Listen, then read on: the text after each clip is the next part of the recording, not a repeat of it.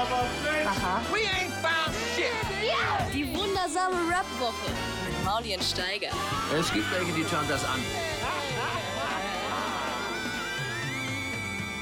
Yeah. Die wundersame Rapwoche mit Yuse Yu heute zu Gast. Willkommen im Garten, Yuse. Wie Hi, guten Tag. Ist wunderschön. Ich beobachte die Katze schon die ganze Zeit. Aber sie ist Du bist ein Katzentyp, ne? Ja, ich bin voll der Katzentyp. Das ist so krass. Wie, wie wird man so? Das ist, wenn man früh verprügelt wird. Nein, Mag, magst du Hunde? Eigentlich Mauli? Ich bin nicht so für Haustiere im Allgemeinen Überhaupt zu haben. Ich finde ist also dein Lieblingstier? ich respektiere, wenn Leute das haben und so, aber ich, boah, Lieblingstier schwierig. Ich finde so kleine Affen eigentlich geil. Ja? Also wenn ich so Milliardär wäre, wenn Meerkatze. das ist wie die, wie die dich sehen und das ist wie du gesehen wirst. Äh, dieses Psycho. Psycho-Experiment. Da war ich schon das ein oder andere Mal anwesend, als du das an Gästen Zehn. ausgetestet hast. Als, du- als du zehn warst und das zum ersten Mal im Radio gehört hast, als ich damals auf Radio Fritz moderiert habe. Genau. Mit Aber ich fühle mich manchmal auch so, als würde ich so aufs Land fahren. Radio Fritz sitzt ja auch so in Potsdam, da fährt man auch ewig. Ist Und das ist äh, viel so. so wenn ein bisschen wie mit unser. Profis arbeitet, dann, dann die machen sich rar, dann muss man schon mal ein bisschen raus. Können wir eigentlich jetzt, wo die Himmelspagode wieder offen hat, können wir da mal essen gehen? Können wir machen. Das würde ich wirklich wahnsinnig Es ist ein bisschen machen. wie mit Leuten, die am Meer wohnen. Die gehen gar nicht so oft im Meer baden. Ich bin da Ich war noch nie in der zweimal, zweimal drin gewesen. Ich darf da auch nicht mehr rein. Leider Ins Meer oder in die Himmelspagode? ins Meer. Steiger ist Staatsfeind offiziell, wusstest du das? Er sollte neulich äh, mit, mit, mit, dem Kletter, mit der Klettergang, sollte er im was, Ministerium für Außen, Wirtschaftliche Zusammenarbeit auf Augenhöhe und Entwicklung. Handshake, Ah ja, Handshake mit Kamerun. umbenannt. Ne? Sie Ja. haben gemerkt, dass es so ein bisschen, das ist so Entwicklungshilfeministerium ein ist, bisschen nicht mehr so geil. Postkoloniales Entwicklungshilfeministerium unter Peter Müller, aber Peter Müller ja mittlerweile stramm auf sozialistischem Expansionskurs.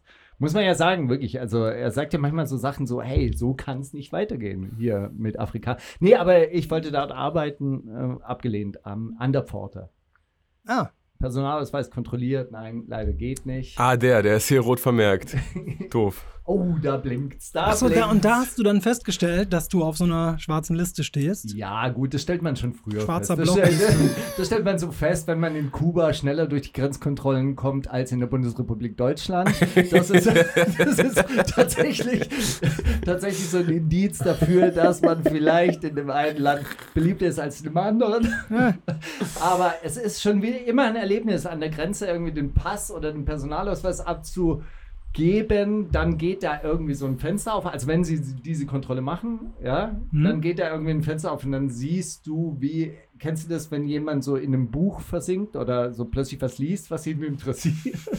Dieser Gesichtsausdruck, wenn dann der Körper so ein bisschen leicht nach vorne kippt und man Mhm. so, wow. Oh. Ja, nochmal näher ran. Da muss ich jetzt nochmal ranzoomen. Ja, so ist das. Ja, ich wurde auch mal so äh, durchgecheckt, aber bei mir war natürlich nichts, weil ich so ein harmloser äh, Mensch bin. Ähm, zwar habe ich mal äh, eine Zeit lang in meinem Volontariat Volo? im Volo habe ich mal eine Zeit lang für bei den N24 war ich da äh, äh, Mom, jetzt, boah, ich höre dann den Wind ganz laut. Ey, mach, ey, Jetzt setz die Neurose, chill Kopfhörer ab, ist doch egal. Jedenfalls, ähm, Use, bitte. Wir bauen, Jedenfalls- wir bauen ja noch so eine Kabine drumherum. Ich habe tatsächlich so einen Teil. Naja, was ich erzählen wollte ist, ich, ich habe, ähm, ich wurde da auch immer so, durchge, so durchgecheckt, wenn ich zum Beispiel im Bundeskanzleramt so eine Pressekonferenz oder so mitfilmen sollte und so. im, im Bundespresseamt. Bund- also das war- es war- Bundespressekonferenz. Nee, nicht Bundespressekonferenz, sondern in, ich hab, in der Waschmaschine. Ja, ich war mal in der Waschmaschine. Nein. Also auch in meiner Wirklich, Zuhause, aber ich war. Lüpertz-Bilder rum und so. Ha? Hm, da war's. Lüpertz. Markus Lüpertz. Ist das ein berühmter Großer- Künstler? Ich, Großer Künstler. Ich, äh, das kann gut, also da hängt Kunst. Ähm, und ich habe dann auch so diesen Fehler gemacht, dass ich so mit meiner Kamera so unbedarft, also so die Kanzlerin lief dann irgendwo so lang. Ich habe so gedacht, ah, das nehme ich so als Schnittbilder noch so für die Nachrichten mit B-Roll. und laufe mit und auf einmal knallte ich gegen so einen Sicherheitstypen, weil dann so alle Journalisten wussten Winkel. natürlich, dass hier so ein Bereich ist und ich nur so in den Sucher geguckt, also so auf dieses, mein Bild laufe, laufe und dann sieht man auf diesem Bild auch wie so Bombs gegen so einen Typ und der, der so wortlos so, hier ist Schluss. Und so, okay, und ich war so, oh, ich hatte schon, ich habe schon so gedacht, nicht, dass dann so jemand, er hat, er hat die Linie übertreten und dass dann so ein Haufen Leute auf So mich draufspringen auf und dich- mich, auf dich äh, draufspringen. mich platt Ich glaube, in machen. Deutschland ist das alles ganz nett. Oder? Da wird es ganz nett gemacht. Da wird- da Ja, wird man ich so auf, auf Eskalation irgendwie, habe ich auch schon. Da, da bleibt man dann einfach stehen, so ein Bodycheck, so ein guter, guter Block einfach. Reicht. Hier ist Schluss. Aber war es auch ein bisschen so wie gegen äh, einen Stahlträger laufen? Hat sich wenigstens so stabil angefühlt? Ich, ich weiß So nur, dass dass, man dass sagen man kann, als so, die Leute vom KSK sind schon auch gut trainiert. Ich weiß, dass das als allererstes so ein, äh, so ein Schock war. Also, dass ich, ich, ich weiß nicht, wie hart dieser Typ jetzt wirklich war, Mhm. aber ich weiß, dass es so, das ist so, kennst du das, wenn du auf der Straße läufst und du siehst so einen Poller nicht Mhm. und rennst so mit dem Knie dagegen, dass man so als allererstes so eine Millisekunde nicht checkt, was jetzt eigentlich passiert ist. So, so, so habe ich das in Erinnerung. Und dann habe ich aber auch gleich Mir schnell passiert gecheckt. das auf dem Fahrrad mit Rentnern immer so, die auch so stehen bleiben. Kennt ihr die Leute, die so stehen bleiben? ist geil, dass du gerade von so, einem- so einem äh, Bundestag-Security zu einem Poller, zu einem Rentner gekommen sind. Das ist ein, ein großartiger Vergleich. Das, ähm, also ich, es war auf jeden Fall eine Erfahrung. Ich habe das aber nur zwei Monate gemacht. Aber du hast, du hast einen Haufen, einen Haufen lustige Jobs gemacht in deinem Leben. Wenn man dein neues Album Millennium, was ja jetzt auch schon seit einer Woche oder seit wann ist es draußen? Wann wird das hier aus? Wann haut ihr das raus? Heute noch. Ich habe nichts, Ja, das, ich werde mich heute Dann, dann genau, heute genau eine Woche. Ja. Ja, genau. Draußen ist. ist. Da, das ist ja sehr autobiografisch und du hast äh, tatsächlich so kleine Kapitel deiner, auch deines verrückten Berufslebens immer mal näher beleuchtet. Ja, ja, ist ja auch interessant. Also, weißt du, andere Leute haben ein verrücktes Berufsleben als Kokain-Dealer. Ich habe halt ein verrücktes Berufsleben als wahlweise Model in Tokio oder Krankenpfleger in der Psychiatrie. Oder Model so. in Tokio äh, kommt im Song so ein bisschen rüber, als wäre es so eine Imag Imagination, aber du hast es wirklich gemacht. Ja, ja, das ist echt. Es gibt auch ein Bild. Willst du ein Bild sehen? Ich zeige Nee. dir später ein Bild. Bitte zeig In der. Vogue? In der japanischen Vogue, oder was? Nee, das hieß Tokyo.com oder so, wo das dann veröffentlicht wurde. Die Fashion Week ist riesig. Also da, da gibt's, Ah, da gibt's der die Fashion Tokyo Week. Fashion Week ist halt wahrscheinlich so die größte Modemesse in ganz Asien oder so. Mhm. Wahrscheinlich hat mittlerweile irgend so eine chinesische die äh, überholt, aber ich glaube im Jahr 2010 war das noch die Und größte. du, und du bist da so eingeladen worden, weil du so schön exotisch aussiehst. Ja, das ist ja so ein bisschen diese Vorstellung, dass man in Japan exotisch ist, wenn man weiß ist, ist man nicht, schon gar nicht in Tokio. Das ist so Aber wie wenn man man blond ist und blauäugig ist. ist Ja, natürlich siehst du nicht aus wie ein Japaner dann, aber äh, lauf mal durch Tokio. In Tokio, das ist so wie wenn du durch Berlin läufst und sagen würdest, oh, Oh, ein Asiate. Exotisch, ein Ähm, Südländer. Das, äh, das passiert schon ziemlich häufig. Ich glaube, wenn du jetzt, sag ich mal, so in ein ländlicheres Gebiet in Also Südjapan. das heißt, du bist schon außergewöhnlich hübsch, wolltest du damit sagen. Das liegt Exakt, nicht nur, das ist- das liegt nicht nur ist- daran, dass ich jetzt exotisch bin, sondern ich sehe auch wirklich gut aus. Naja, ich glaube, das Ding ist, ähm, Amerikaner sind ja bekanntlerweise alle fett. das geht nicht als Model. Nein, das Ding war, glaube ich, dass die suchten für einen, so einen speziellen Typen, der am möglichst aussehen sollte wie ein Brite. David Beckham, achso. Wie ein- Ja, also ist ja ein Brite, aber der sollte, ich sollte, also das Motto dieser Modelinie war so, Oi Skins der 70er. So, das war so quasi die, Und ich hatte meine Steiger gerade weißer Neid in seinem Gesicht. ich hatte, ich hatte ab, Eiskins der 70er, da hätte ich Testo weg, weggesigned. Wegges- also, da Ja. hätte ich den weggemodelt. Und das Ding war, also ich hatte zu der Zeit meine Haare abgeschnitten. Das heißt, ich hatte halt so, so ein, ganz kurze Haare. Ich habe ja so ein bisschen so eine Boxernase. Und die haben wahrscheinlich gesagt, Hora, mite, kore wa igurusiju mitai. Oh, geil. Also so, Jetzt- sie haben, die haben aber weißt du, so nebenher, einfach so. als wäre es nothing. So nebenher hat das ausgepackt, weißt Ja, du? der, der, der hat wahrscheinlich gesagt, so stelle ich mir einen Engländer vor. Aha. Und da ging es gar nicht. Und ich bin ja in, in also ich bin 1,80, was ja nicht so groß ist, aber in Japan schon auffällig groß. Mhm. Und ja, man muss ja auch sagen, ich habe da ja, äh, ich sag das ja in dem Song auch, ich habe ja da, da 10.000 Yen bekommen, das sind nicht mal 100 Euro. 83 Euro 14 Cent. Das äh, ungefähr, ja. Ich habe mal, ich habe es einfach so die Google Trends äh, Dings Du hast es einfach wegen des Reims gemacht. 14 Cent. Ja, also das mit den Cent, also irgend so eine Summe wird es schon sein. Also wie viel sind 10.000 Yen? Das ändert sich ja jeden Tag auch. Also, ich Da weiß das nicht für den Tag. weniger. Ich weiß Noch das nicht für den mehr. Tag Ich weiß gar nicht, September. wie sich das auswirkt mit der Deflation, die die ja in Japan haben. Weißt du, das Geld wird ja eigentlich dort immer mehr. Wird es mehr wert? Ja, klar, es wird mehr Nee, wert, we- wenn man es hält und so. Oder? also es wird weniger wert. Ich weiß, dass ich als das Nee, das wäre ja Inflation. Deflation ist ja genau das Umgedrehte, das. Also es glaube ich, es ist glaube ich eine, jetzt weiß ich es auch, ich bin auch überfordert gerade. Aber es Ah, ist, ja, es ist hm, auf jeden aber Fall. Japan leidet schon seit 20 Jahren unter dem Genau. und stirbt nicht. ja, nö. Ja. Das ist doch, alles ist immer in der Krise. Japan ist in der Krise, die Männlichkeit ist immer in der Krise. Ein paar Sachen, die sind immer in der Krise. Aber wenn du Engländer sagst, wirklich ganz ernsthaft, finde ich mir jetzt vorstelle, du hättest da dir deinen Oberlippenbart stehen lassen und dann so einen Tropenhelm aufgesetzt, dann hätte ich dich eher so als äh, englischer Kolonialherr hätte ich dich gesehen. Jetzt ins Skinhead äh, sehe ich nicht. Ich zeig dir jetzt Nicht mal ein so Bild. wirklich. Ne? Oh das ja. war ja vor zehn Jahren, Steiger. Ah, natürlich, Ja, aber viel stabiler, aus. viel breiter, Nee, ehrlich gesagt, viel mehr Dosenbier. Also für die, für die, für die anderen, man muss ja auch nicht glauben, dass die, ähm, dass irgend so ein japanisches Modelabel aus Tokio Euskins realistisch äh, nachzeichnet, Ja. sondern ähm, Nee, auch, äh, die können ja auch ganz dünn sein, weil äh, da hat ja der frühere Chef von diesem Berliner Untergrundlabel, äh, äh, Marcello, kennst du den noch? Von welchem Untergrundlabel rede ich? Kassettenlabel? Boah, auch, Marcello wo irgendwie- Räter drin war. ähm, Funkviertel. Hießen die Funkviertel? Ja. Ja? Ja, genau. Und Marcello, das war auch so, immer so ein ganz spilleriger Typ. Und dann hat er gesagt, auch durch dünne Drähte fließt Strom. also ich finde Juse mit Ka- Keilrasiert im Schädel könnte ich mir auch wie so ein Hooligan vorstellen. Ich, So ein- ich zeige euch so ein jetzt das Casual. Bild, damit Ist wir auf das jeden Fall so ein nerviger Typ. So ist es so ein Terrier. Typ Ja, so Terrier. Beißer. oh, ey, ey, ein wenn mit. Juse kämpfen. Ah, das ist nervig. Das ist, äh, das kannst der mal- ist nicht so richtig, der ist nicht so richtig groß und breit. Ach, der ist nervig. Das, äh, spiel mal Fußball gegen mich, ich bin rechter Verteidiger. Ja, das kann ich mir vorstellen. das kann ich mir vorstellen. Das erinnert mich an ähm, diesen Chef von Viva Con Aqua, Michael Fritz, Mhm. wo wir dann mit Paul Ripke und Materia und mir in einer Mannschaft gegen eine afrikanische Schülermannschaft gespielt haben, damals in Kenia. Das waren so Zwölfjährige, die ungefähr 60 Kilo gew- gewogen haben. Und dann waren Materia, Paul Ripke und ich. Bei alle drei über 90 Kilo. Und dann gab es noch Michael Fritz, den rechten Verteidiger, der so ein, Der übermotivierte Dribbler. ich würde sagen, Alpha-Man. Zeig mal. Ja gut, man muss sagen, doch. Also das, wir sehen Oh, gerade das Foto. Es sieht so britisch aus. Irre. bisschen androgyn auch.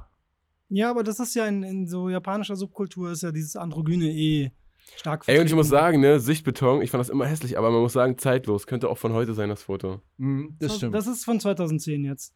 Äh, zur Erklärung, ich zeige Ihnen gerade ein, ein Bild von mir als Model in Tokio. Ich habe mir auch übrigens die Brust rasieren müssen dafür. Deshalb habe ich, hab ich so eine glatte Brust. Ich bin eigentlich mega behaart. ja, sieht gut aus. Ja, da war ich ja auch so Mitte 20 noch. Da habe ich als Ewan McGregor noch. Was, Wirklich? Wirklich Mitte 30 schon? ich bin 38 Jahre alt. Wow, das siehst du gut aus. Danke. Du auch. Ja, aber ich bin ja schon fast 60.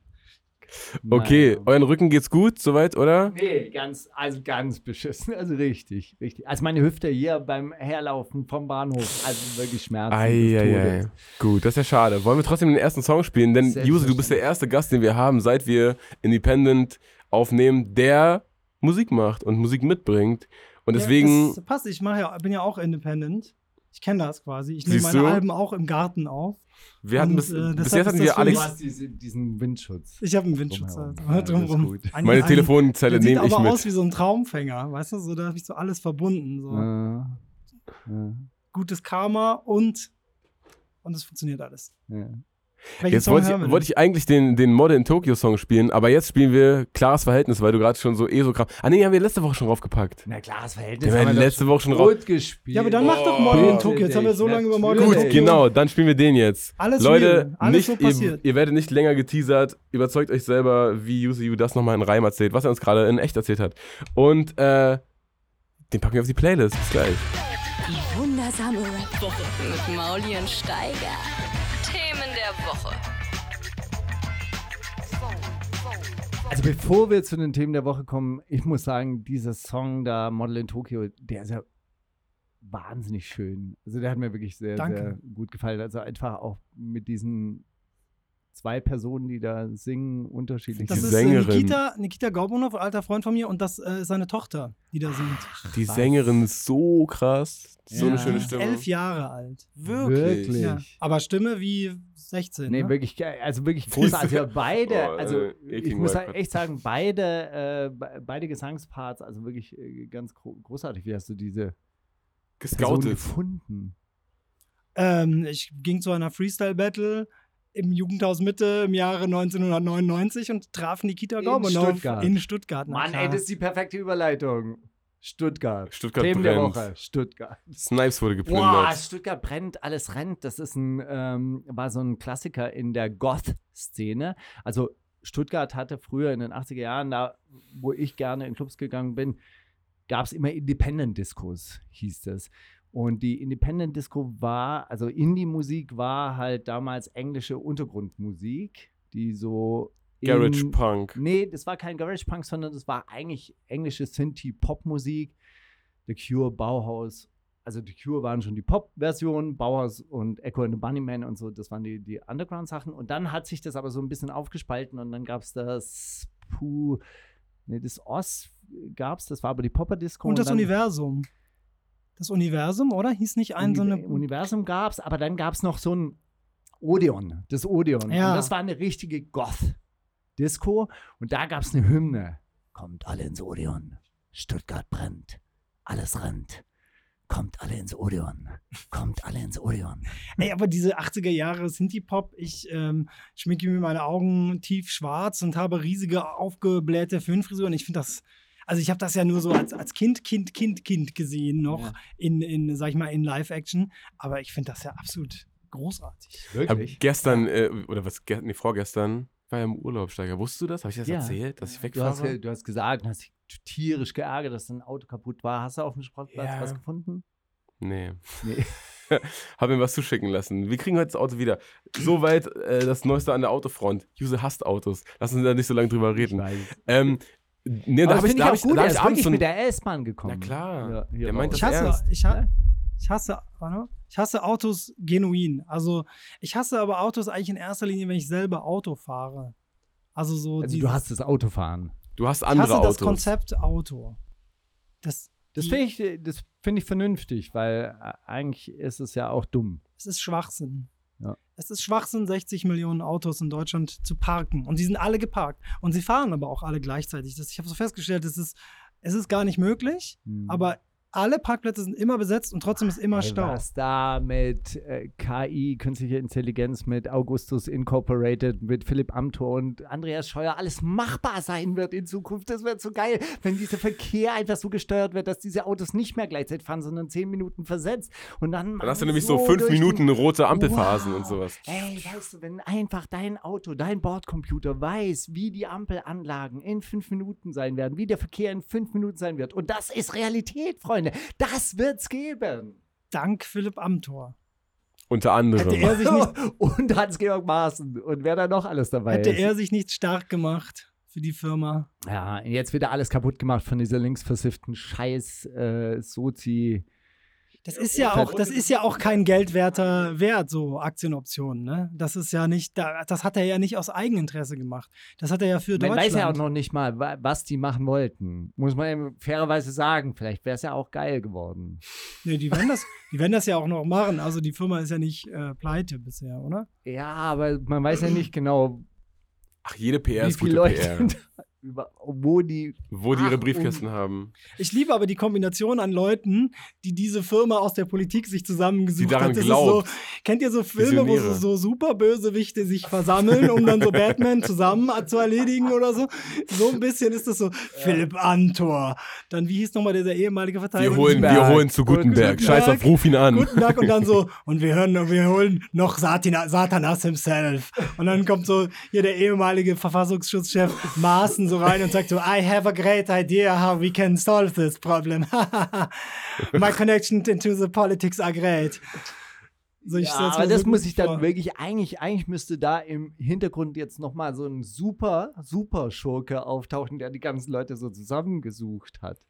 Und man kämpft die ganze Zeit gegen diese Hans-Georg Maaßens, Philipp Amthors, Gutenbergs und so weiter. Und in Wirklichkeit ist dann aber noch irgendeiner, noch einer, der die Fäden zieht. So wie bei den Turtles hinter Shredder ja auch eigentlich Krang steht. Genauso. Nie gesehen. Das, ist das, Ding. auch das. Geile ist, ihr seid beide, du bist zu alt für die Turtles und du bist zu jung für die Turtles. Voll. Und ich bin der Einzige, der Turtle Generation ist. Pizza Time, Kawabanga. Das ist das Basinga eurer Generation, oder? Auf eine, auf eine. Art. Ja, Ah. ähm, nochmal kurz zurück zu diesem Song. Da sprichst du eigentlich davon, du arbeitest in einer Firma und was, die scouten aber auch irgendwie. Ja, du bist der Erste, der die die Leute? Zusammenhänge zwischen der ersten und der zweiten Strophe erkannt hat. Ja. Und zwar also, habe hab ich selber gecastet und in, in Models gecastet, aber so in Deutschland. ich habe in das Deutschland fürs Privatfernsehen Ah. äh, für ein Format namens die Mädchengang ähm, musste ich so in, in NRW bin ich so rumgereist und Das ist bin so niederträchtiger Scheiß. in, in so Sachen wie das Bonner Loch. Kennst du das Bonner Loch? Das ist so eine Bahnhofunterführung und so und hab so geguckt, wer da so rumlungert. Wahrscheinlich da gegenüber von Bonn 17. Ich weiß nicht ganz genau, was Bonn 17 ist. Bonn 17 ist der Puff äh, gegenüber vom Bahnhof in Bonn. Ja, das ist alles eine Gegend, auf jeden Fall. Ähm, da bin ich dann so in diese Unterführung gegangen und habe ähm, da so geguckt, wer so, welche Jugendlichen rumlungern, die aussehen, ähm, als hätten sie Bock in der RTL 2-Serie mitzumachen, hab die dann so Was gibt's in angelabert. diesem Bonner Loch? Gibt's da so Läden? Oder Nein, das, sind, ist das, sind, das sind wirklich- Tone, wo Heroin, da ist die Heroinszene. Ich habe mal gehört, im Bonner Loch konntest du 90ern? damals, das gibt's nicht mehr, das haben, Heroin-Schick Girls? nein, nein, nein, nein, nein. Gott, ey, dann Nein, hätte ich jetzt sofort nein. gesagt, ist das eklig. Nein, nein, nein. Das, die, die Idee war, dass man. Ähm, Pass auf, so, gleich wird's nicht eklig. es wird, bleibt eklig. Also die Idee war, glaube ich, dass man so Mädels, die so ein bisschen atzig sind, äh, findet, die aber natürlich, du willst keine psychisch Kranken oder Heroinabhängigen oder so, sondern Mädels, die so ein bisschen atzig, die so ein bisschen atzig reden, So dass du die Charakter dazu halt. kriegst, so Charakter, die halt mitmachen, die sagen so, nee, mein Handy kannst du nicht nehmen und so. So hat die eine, die war so Kölsch, die hat dann so geredet.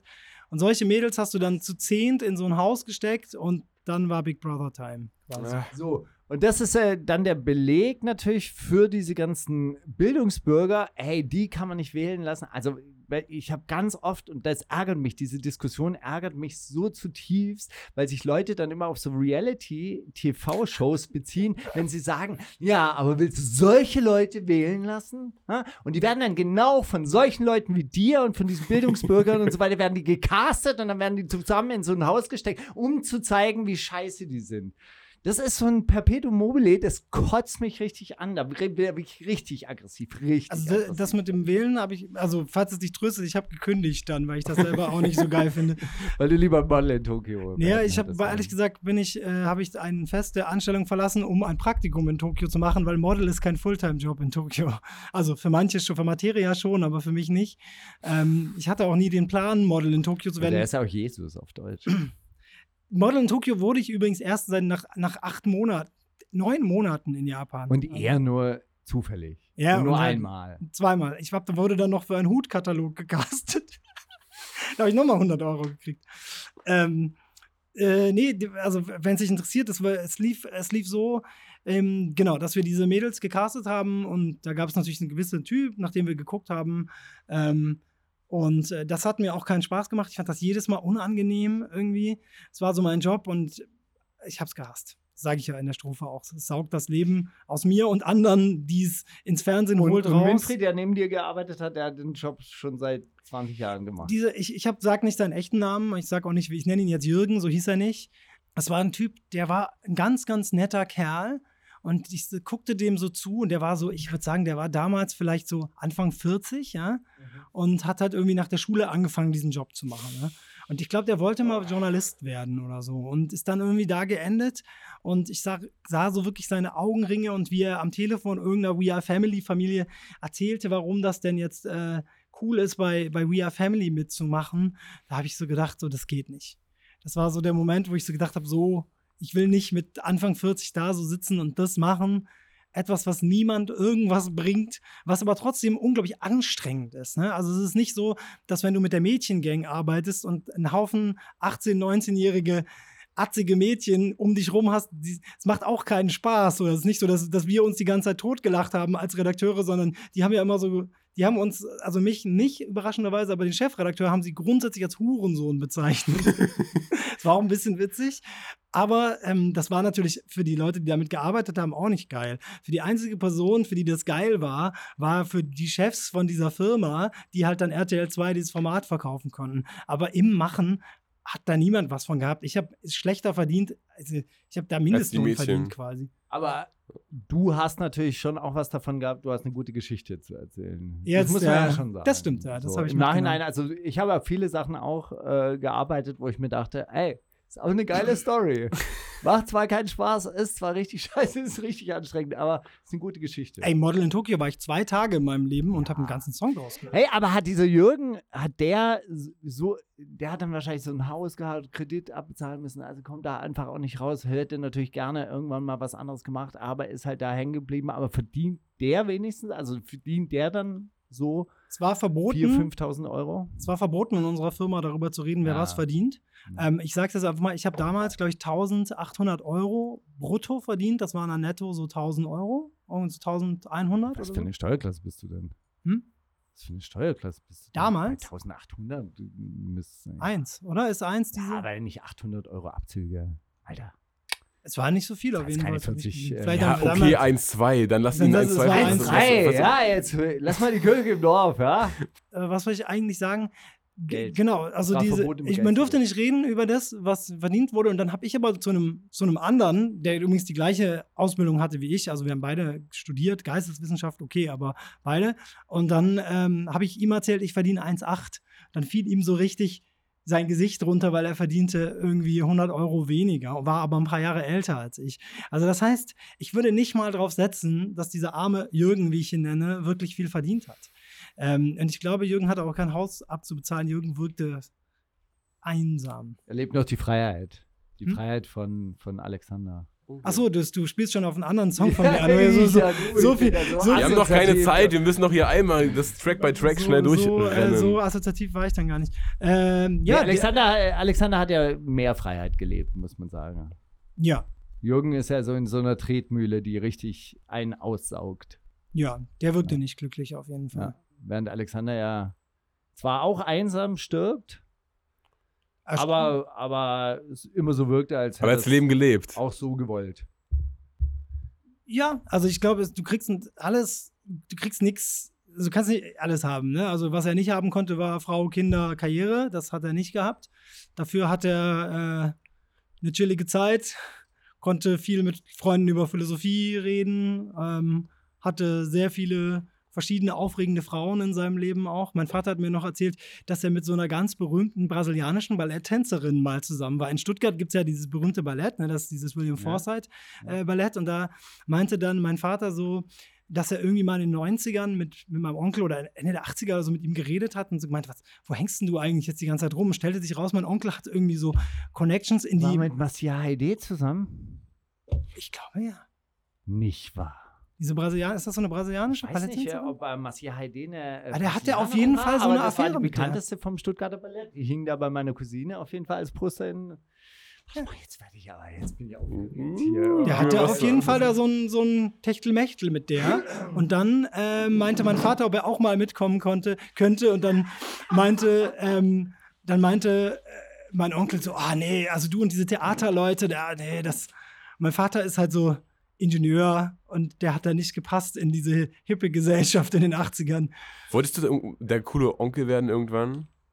Ich glaube nicht, dass ich so werden wollte wie er per se. Ich glaube, was ich cool fand an ihm war, dass er halt in diesem Umfeld, und Steiger kennt das ja gut, du kommst ja aus Kaum-Westheim, so in diesem schwäbischen, Spießbürger sind- Heide, der war mit Massia Heide zusammen, mit der also Brasilianerin. ich weiß, war jetzt nicht mit der verheiratet oder so. Marcia Heide, eigentlich Marcia Heide Salavera Pereira de Silva ist eine brasilianische Tänzerin, Choreografin und so weiter. Ja, er hat in den 80ern oder 90ern hat er so eine Alex. Affäre mit der gehabt. Respekt, oder? Coolster Typ unter Also der Sonne. das, das, hat er, das hat er erlebt. Ähm, aber was er halt nicht erlebt hat, ist halt sowas wie Kinder oder mein Vater, der ist halt viel um die Welt gereist und äh, hat da gearbeitet. Das ist halt nicht, ne? Man kriegt halt, man kann sich, aber es ist auch schon cool, wie mein Onkel das gemacht hat. Aber er war der Checker von Kirchheim Tech.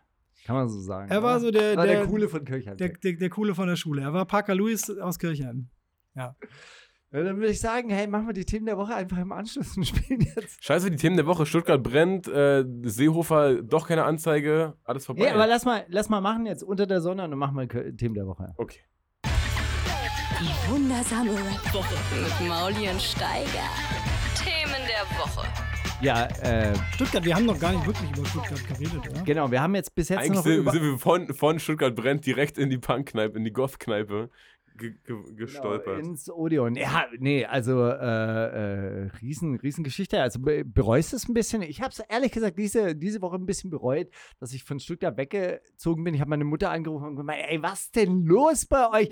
Ey, so etwas davon träume ich hier in Berlin seit Jahren und dann passiert es bei euch. Also und sie so, ja, schrecklich. Also ganz, ganz furchtbar. Also wenn ich die erwischen würde, ey, da wäre ja alles zu spät und, und so weiter und so fort. Und dann meinte ich, ey, komm. Also wirklich, die Jugendlichen sind seit Monaten da im Lockdown und so. Und da- das ist auch wirklich meine ehrliche Meinung. Also ich finde wirklich, dass Jugendliche, ehrlich gesagt, am heftigsten unter diesen Corona-Maßnahmen zu leiden haben. Was, was, Und das auch so ein bisschen vergessen wurde und wird.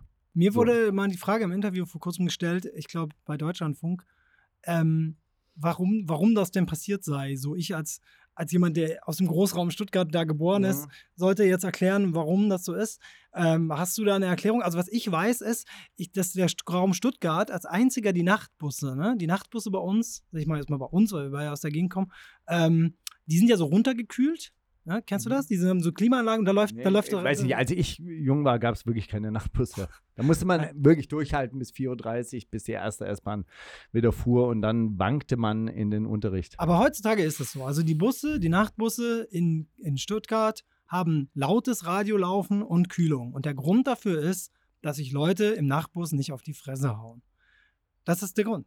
Wirklich, Warum? weil wenn es zu heiß ist, also kenne ich die Situation, kennst du, im Winter gehst du in ein äh, Kaufhaus, Weihnachtseinkäufe machen, ein, es wird einem unglaublich heiß, man wird richtig aggressiv. Hitze Sofort. Ist, und Kü Kühle, da wirst du nicht aggressiv. Du, Ist es so? desto kühler ein Raum ist, desto we- Deshalb sind die Aber wo ist, das die, wo ist das die Erklärung dafür, für die Ausschreitung? Oder was, was Nee, war ich, dein ich Ansatz? wollte nur daran? sagen, Kühler, Kühlanlagen auf dem Schlossplatz waren defekt. nee, nee, nee, ich meine nur, weil, also mir wurde so diese Frage gestellt und man liest ja jetzt alle so, hö, hö, hö, die Reichen in Stuttgart, die machen jetzt alles kaputt. Und ich denke mir nur so, ja, ihr wisst doch gar nichts über Stuttgart. Also, ich glaube nicht, dass das die Reichen waren. also, nee, nein, nein, nein. Ich meine, die meinen, also es gibt ja so dieses Klischee, auch, das möchte ich jetzt mal sagen, von ein paar Berlinern und so, Ja. dass sie sagen, so in Stuttgart sind alle reich und haben alle ein Einfamilienhaus und so dieses Klischee, das gibt's schon. Also ich muss sagen, meine Schwester ist Hauptschullehrerin in Stuttgart an den Schulen und ich kann bestätigen, dass tatsächlich nicht alle reich sind. Natürlich nicht. Ich meine nur, die Leute haben sich so amüsiert darüber, dass es Stuttgart. Wäre das in Dortmund passiert, hätte, Mhm. hätte niemand gesagt, warum denn jetzt Mhm. gerade Dortmund? Aber jetzt ist es in Stuttgart passiert und alle sind so. Und ich sage so, hey, Stuttgart, ähm, die Spannungen in Stuttgart sind relativ groß. Und ich habe immer dieses Beispiel mit dem Nachtbus, dass ich sage, also die Spannungen sind auf jeden Fall im Nachtbus so groß, dass man uns mit SWR beballern muss und äh, uns runterkühlen, damit wir uns im Nachtbus nicht auf die Fresse hauen. Naja, es ist ja seit, seit Jahren ja auch schon so, dass es in Ist hier gerade ein Freiburg... Isch rausgerutscht? Nee. Ist Isch ja. Es ist seit Jahren so in Freiburg. In Freiburg ist es seit Jahren so, ist seit Jahren so, ähm, dass, dass die ja so ein ganz radikales Innenstadtkonzept haben, dass wenn du da in bestimmten Clubs auffällst, dann hast du an allen Clubs Hausverbot und dann wird dein Bild irgendwo überall aufgehängt und im Zweifelsfall hast du dann sogar Innenstadtverbot. Und ähm, ich weiß nicht, ob, ob äh, Stuttgart dann eben so ein ähnliches Einzugsgebiet hat. Also es, es ist ja doch sehr, sehr weitläufig, dieses gesamte S-Bahn-Netz. Und dann äh, kommen halt von überall her die Jugendlichen, um sich dann auf dem Schlossplatz zu treffen. Und ich glaube auch, dass die baden-württembergische Polizei jetzt vielleicht auch nicht diese, die, die, dieses Fingerspitzengefühl hat. Oder Man nennt so sie ein die schwäbischen Samthandschuhe. Spaß. Ist es so? Nein. okay, also dann kommen die schwäbischen ha Samthandschuhe und kommen. Also, weißt du, ich meine, die können ja auch wirklich ganz nett sein. Wir hatten ähm, in den 90er Jahren so eine mobile Bar hier in Berlin und haben hier regelmäßig äh, gegenüber vom Reichstag, als das alles noch so unbebaut war, da wo heute die Bundespressekonferenz steht, da haben wir so eine mobile Bar gehabt. Das war ein alter Ford Transit, Heckklappe auf, äh, Bar, selbstgezimmerte Theke raus und haben dann so Billigdrinks verkauft. Hm. Ja, immer jeden Donnerstag und dann war auch noch diese Reichstagsverhüllung und so weiter. Das war eine mega Kulisse und das hat einfach jede Woche Donnerstag stattgefunden. Und irgendwann mal kamen wir auf die Idee, das Ganze hieß B-Mobil, ja, wir fahren dann einfach auch nach Stuttgart und bauen das dort auch auf. Und damals gab es im Max-Kade-Haus, gab es den Studentenclub da jede Woche. Ich weiß nicht, ob das später Das zu ist deiner dieses- das ist Zeit dieses überhaupt. Hochhaus, das ne, ist dieses diesem- Ho Hochhaus, diesem Ding. Da habe ich mal ein. Konzert gespielt vor ein paar Jahren. Wirklich? In Ja, diesem, in das diesem Club noch. oben Ja, genau, mit diesem Glas. Ah, da habe ich mir immer vorgestellt, ey, wenn ich Selbstmord machen würde, es wäre so geil. Dann bist du dort den ganzen Abend und chillst und lachst und tust und sagst dann irgendwann mal so, hey, mir reicht's. Und dann einfach über die Reling und Brüstung und so weiter. siehst, runter. der Traum, Das wär so Mauli, eine- jedes- jedes Stuttgarters ist, sich einmal im Rausch von diesem Haus zu stürzen. Wahrscheinlich. Das ist am Stuttgarter Platz, ne? Am Berliner Platz, am Berliner Platz. ist Das äh, kann sein, ja. ja. genau, in der Liederhalle dort in der Ja, Nähe. ja, genau. Genau. Und wir haben dann auf diesem Parkplatz von dieser Liederhalle haben wir dieses Auto aufgestellt, haben dann diese Bar da aufgemacht und so weiter. Und da kamen drei Leute. Also das war nicht besonders erfolgreich. Wir dachten damals, hey, wir waren die Stuttgarter, die nach Berlin gezogen sind und jetzt kommen wir so zurück auf Heimattour. mit den coolen Sachen. Genau, und dann kamen drei Leute, so drei ehemalige Freunde, so Schulfreunde. Markus, was machst denn du jetzt hier? Ich- Ah, dann Wahnsinn. kam Stuttgarter Polizei und das war wirklich so ein bisschen lustig, weil der kam so an und meinte dann, so, ist das eine Wirtschaft? also meinte damit irgendwie so, ob das ein Gasthaus Ja, sei klar. oder so. Und dann so, nee, nee, wir machen das einfach nur oh, das ohne Geld und so. Und dann hat er so hinter diesen Tresen geguckt und wir hatten im Tresen, hatten wir so einen Schlitz, wo man Geld reinwerfen konnte. Also wir haben offiziell kein Geld verlangt, aber es war natürlich irgendwie Man so konnte eine spenden. Spende und dann war darunter war das so eine ähm, so eine Schublade und da war so eine Kordel dran und dann meinte er, was ist das? Das ist eine Schublade. Was ist das für Bändele da? Zieh sie mal an dem Bändele da. Also diese, ich soll an der Kordel ziehen, um die Schublade aufzumachen. Nett Er wollte übersetzt. sehen, ob der Geld. Ja, Aber da war ja kein Geld drin, weil kam ja keine. Genau. Geil. Das war das, Euer war, Glück. das war das Glück. Der Aber ich muss auch sagen, ich muss auch sagen, in Convestheim zum Beispiel, da gab es im Bahnhofsviertel so kleine, ich weiß nicht, ob man das noch aus anderen Städten kennt, es gab kleine eingeschossige Laden, Läden. So, so kleine Baracken mehr oder Mhm. weniger in diesem ich Bar. war noch nie in Convestheim. Bahnhofsvorplatz. Nein, das ist ja auch schon ewig her. Und dann haben so, dann wurde das irgendwann mal geräumt und das sollte abgerissen werden. Und es gab eine Abschlussparty, also Freunde von mir, die hatten da so eine Künst Künstlergalerie dann dort aufgebaut und so. Und dann gab es eine Abschlussveranstaltung und irgendwann mal sind alle Leute in diese Ladengeschäfte eingebrochen und haben dann noch dort altes Registrierpapier so aus Registrierkassen gefunden und so weiter und alles auf die Straße geworfen, Scheiben gegen zu bruchen. Plötzlich war das in Minutenschall, ich weiß gar nicht, wie das damals funktioniert hat, weil es gab ja keine Handys. Es waren hunderte Leute da. Und irgendwann kam auch wirklich die Polizei und das war schon auch so straßenschlachtmäßig plötzlich. Und ähm, war mega. Und wie hat die Polizei dann da reagiert? Keine Ahnung, wir sind dann äh, abgerockt irgendwann. Abgerockt.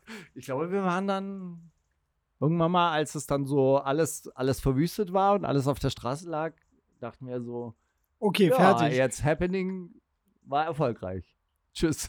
Was, was ist denn äh, mit dir, Mauli? Was hast du denn Ey, für eine ich Erklärung bin für Stuttgart? komplett lost in euren Schwabendialog. Ich kenne nichts davon. Ja, was ist denn deine, von deiner. Ferndiagnose für Stuttgart? Also durch ich habe ich hab, ich hab auf äh, Twitter gefragt, weil ich habe nur gesehen, also ich habe ne, einzelne Videos, wie dieser Polizist da weggejumpt wird und so, was auch hohen Replay.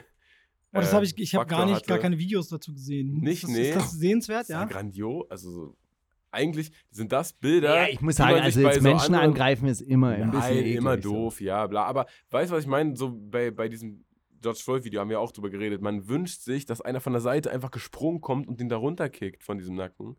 Und das war, wurde dann da halt praktiziert.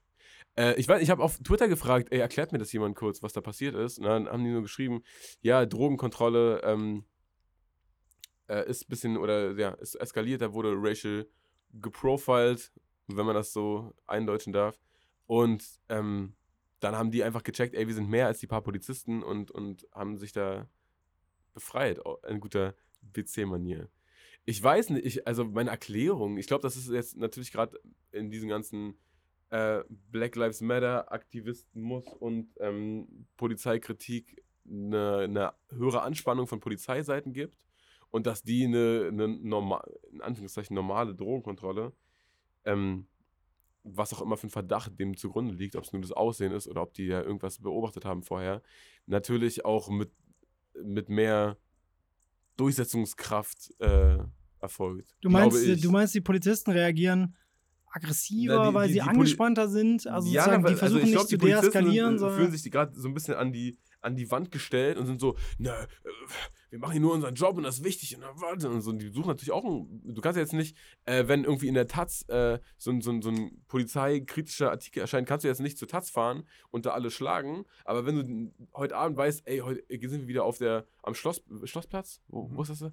Am Schlossplatz und äh, nehmen ein paar Leute hoch, na, dem werde ich schon zeigen, äh, wer hier das Sagen hat. So. Ich glaube, dass, dass das so ein bisschen auch als Ventil benutzt wird. Oder ist Ich finde es ja total verrückt, weil eigentlich könnte man ja jetzt auch sagen, okay, an, aufgrund dieser ganzen Debatte, aufgrund auch so einer verstärkten Beschuldigung, hey, es könnte sowas wie Racial Profiling geben, könnte man ja eigentlich auch denken, okay, die gehen so ein bisschen in sich, machen Gehen in Selbstreflexion sich. Ich glaube, ich das ist für einen Polizisten und denken so ein bisschen nervig. drüber nach, ja, vielleicht stimmt ja Nee, ich glaube, das ist für einen Polizisten, das, das wissen die ja, aber das ist äh, für einen Polizisten, glaube ich, super nervig, wenn du die ganze Zeit damit so gefahren bist und auf einmal wird das, das weißt du, das wurde die ganze Zeit durchgewunken von allen, von allen Seiten. Hat kein, keiner sich großartig gewehrt, außer, ach, die paar Aktivisten und so und auch die paar selbst Betroffenen schon klar, dass die das nicht mögen. Aber wenn auf einmal so ein äh, Diskurs angeregt wird, weißt du, und wenn irgendwie in, in großen deutschen Zeitungen darüber geschrieben wird und wenn, wenn irgendwie es dann so ein, so ein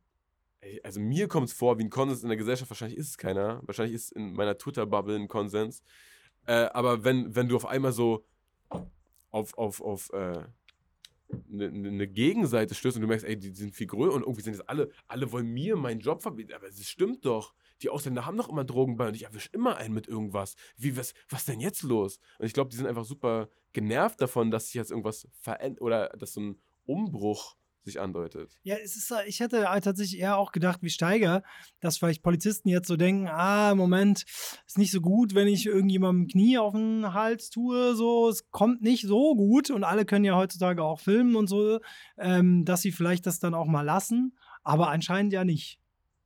also dieses Beispiel von dieser Rossmann-Filiale, da habe ich mir dann schon für eine Rossmann- was für los? diese Rossmann-Filiale, wo diese Frau Kurfürstendamm äh, meinst du jetzt wieder in Berlin? wo Genau, diese- das ist äh, diese Geschichte aus Berlin, wo diese Frau mit afrikanischer Herkunft aber einem deutschen Namen mit ihrer EC-Karte bezahlen wollte und die Verkäuferin dann halt so, so sagt, so quasi, "Ei, ihr Name passt nicht zu ihrem Gesicht. Also sie sehen ja nicht so aus wie Ja. Heidemarie Müller. Ach.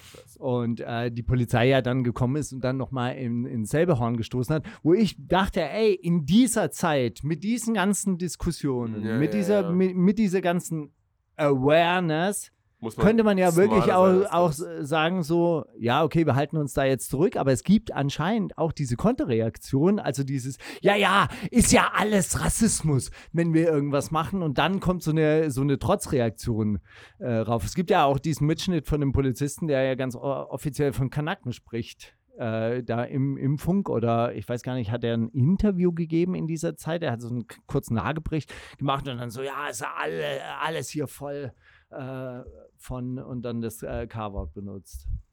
Ja, das, also das in Berlin. Nee, in Stuttgart. doch jetzt aber keinen. Aber Stuttgart. äh, was mich halt wundern würde, ist, da sind ja auch einige Kollegen seiner Polizisten haben ja auch Migrationshintergrund. Die hat er ja quasi dann gleich mal auf einen Wasch mit gebasht. Sozusagen. Also ich glaube, dass da wirklich tatsächlich auch eine Trennungslinie innerhalb der äh, deutschen Polizei verläuft. Das ist natürlich irgendwie so Kollegen und so weiter, aber es ist halt, ich meine, wo, in welcher Gesellschaftsschicht oder wo ist, ist es halt kein Thema mehr, dass jemand einen Migrationshintergrund hat? Also wo ist es wirklich tatsächlich selbstverständlich, dass man sagt, ey, wir sind zusammen, wir nirgends. sind Kollegen. Naja, ich glaube schon, also jetzt so, so wenn ich mir so 18, 19, äh, 20-Jährige angucke, die wirklich so wie selbstverständlich äh, zusammen aufwachsen, aber Ethnie, Identität spielt ja doch auch immer Ja, voll. Also eine große Rolle und es spielt dann auch untereinander eine große Rolle. Ey, der Alman, der äh, Tschetschene, der Albaner. Und ähm, das ist ja einfach dieses gesellschaftliche Klima und ich glaube, das ist in der Polizei halt eben auch nicht anders. Ja, ja, also ich glaub glaube, das sofort. gibt's nicht, selbst wenn die migrantischen Kolleginnen und Kollegen äh, einen ansprechen und sagen, hier gibt's keinen. Hier gibt's keinen Rassismus. Das habe ich dann auch beim ersten Mal irgendwann mal zu einem gesagt und meinte, ey, ich habe gesehen, wie deine deutschen Freunde irgendwie sich eingechackt haben. Du wirst immer draußen bleiben. War das? Er musste mich so bewachen und das war so ein bisschen gemein, dass ich dann so. Achso, du, achso, du hast aus so einem äh, Polizisten gesagt, der dich gerade festgehalten Genau. hat. Der hat so auf mich aufgepasst und ich habe gemeint, ey, Was war- was war das für eine Sit- dich. Was, das war, was war das für eine Situation? Warum wurdest du festgehalten? Das war äh, 1. Mai. ah ja. Ja. Aber diese, diese Polizisten, die reden ja jetzt auch die ganze Zeit davon, irgendwie so, oh, das wird ja jetzt vielleicht erst der An Anfang oder wenn das jetzt der Höhepunkt war, dann, ist, äh, dann geht es ja noch mal gut aus, aber das wird ja noch der Anfang. Und da habe ich mal zu einem Polizisten gesagt, bei einer Demonstration, äh, das war noch bei G, G8 in Heiligen Hamburg, Damm. nee, G20 in Hamburg oder G8? Was war nee, G- G20. G20, G8 war G20, Heinz, G20 in, in Hamburg? Da habe ich zu ihm gesagt, ey, pass auf, wir sind noch die Netten, die, die nach uns kommen, die schneiden euch die Köpfe ab. Dann war er auch sauer. Aber ich glaube, das war Völlig, völlig über, warum? so. Völlig überraschend. Zum G20 habe ich ja auch ein interessantes, ich habe ja diesen Satire-Song über diese Polizisten vom G20-Gipfel, dass sie nur ficken, feiern, saufen, Shisha rauchen, äh, was ja. Das war diese Berliner Einheit, die Genau, zwei diese- Wochen davor nach Hause geschickt wurde und die dann die Friedrichstraße 54 geräumt hat. Genau, diese, diese Berliner Partybullen, über die habe ich ja ein Lied dann gemacht. Ja. Ähm, das war tatsächlich so eine Satire-Auftragsarbeit sogar, dieses Lied. Äh, ich weiß noch, dass dann als dann der G20 losging, das so eskalierte, so ganz viele Medien so gesagt, die ursprünglich gesagt haben, da machen wir was draus und kriegst ein kleines Interview und so, die haben mir dann alle abgesagt. Bei der G20, da haben sie gesagt, ja, das ist jetzt gerade nicht mehr lustig und so. Da meine ich so, ja, in meinem Lied geht es aber doch nur darum, dass so ein paar Polizisten irgendwo hin verlegt werden und was machen die als erstes? Saufen sich einen weg, pissen irgendwie in die Gegend, haben öffentlichen Geschlechtsverkehr und rauchen die ganze Zeit. Ähm, das hat ja jetzt erstmal damit gar nichts zu tun, aber Das, das könnten Polizisten öfter machen. ich, ich habe auch gehört äh, von, von Leuten, die mit Poli ich habe niemand, der Polizist ist in meinem Freundeskreis, aber ich kenne jemand und ähm, er hat gemeint, dass ähm, das sind jetzt so Leute, die arbeiten eher in so einem Dezernat, also nicht so Streifenpolizisten. Die haben gemeint, dass das bei denen, dass die diesen Song auch feiern. Ah, Also, ich hätte jetzt gedacht, dass die vielleicht sauer sind, weil ich sie irgendwie darstelle als so Trottel. Aber es, Ja. ist, äh, es ist merkwürdig. Also zwei Sachen wollte ich zu Stuttgart noch sagen. Das eine wäre, also was mir an den Polizisten dann wiederum leid tut, ist irgendwie so, die sind die staatlichen Organe, die jetzt mit diesen Jugendlichen, die wirklich seit drei, vier Monaten ohne Betreuung vor sich hin, vor, vor sich hin existieren, das sind dann wiederum die Leute, die es ausbaden müssen. Also die wirklich mit diesen Jugendlichen in Kontakt treten. Also wirklich, ich rede ja davon, dass Jugendclubs zu sind, dass Sportvereine geschlossen sind, dass diese Kinder seit drei, vier Monaten einfach auch keine, keinen regelmäßigen Waren das denn so Schulbetrieb Kinder? haben. Ich, ich habe da Ja, als. Jugendliche, 16 bis 33, also lass dir halt irgendwie die Haupt, die Hauptsache irgendwie schon bis Anfang 20 sein. Hm. Na, die, die jetzt nicht wissen, ob sie eine Lehrstelle bekommen oder so. Also, weißt du, darüber, über diese Auswirkung auf diese Generation, die da jetzt wirklich drei, vier Monate mehr In oder weniger auf der, also ich krieg's ja wirklich mit an den eigenen Kindern, wenn die nicht Elternhäuser haben, die sich drum kümmern, die, die diese Hausaufgaben betreuen, dann sind die im Arsch. Die sind weg vom Fenster. Und es gibt sie genug. Es gibt genug Eltern, die keinen PC zu Hause haben, die keinen Scanner zu Hause haben. Dann läuft der Unterricht tatsächlich nur über Smartphone. Ich, ich denke, das hat sich da auf jeden Fall entladen. Und dass die äh, Polizisten halt auch vornehmlich, meiner Meinung nach, auf Jugendliches abgesehen haben in den letzten Monaten. Also diese Corona-Maßnahmen wurden mit Vorliebe und mit viel Zuwendung bei Jugendlichen durchexerziert. Und nicht bei Rentnern. Ja. Aber mit schwäbischen Rentnern willst du auch nicht ficken. Das ist zu gefährlich. Lass jetzt mich in Ruhe. Bei schwäbischen Rentnern weiß man auch manchmal nicht, was sie sagen. Wenn man so wie ich so ein, so nicht so ein, also da zwar geboren ist, aber nicht so richtig Plan von dieser Speaker. Sprache hat, dann, ähm, dann verstehen wir auch nicht, was sie von einem ist vor allem von Dorf zu Dorf dann auch unterschiedlich. Äh, in, Ja, in Schlattstall redet man ganz anders als in Oberlenningen. Die erkennen sich dann auch am Akzent. Ihr Ja, die andere, haben, die andere Sache, die noch äh, passiert ist, ist äh, äh, Tönnies und Gütersloh und dieses, dieser Lockdown. Da war ich schon weg. Was war los? Ja, du warst in Mecklenburg-Vorpommern, Leute aus Gütersloh dürfen da nicht mehr hin.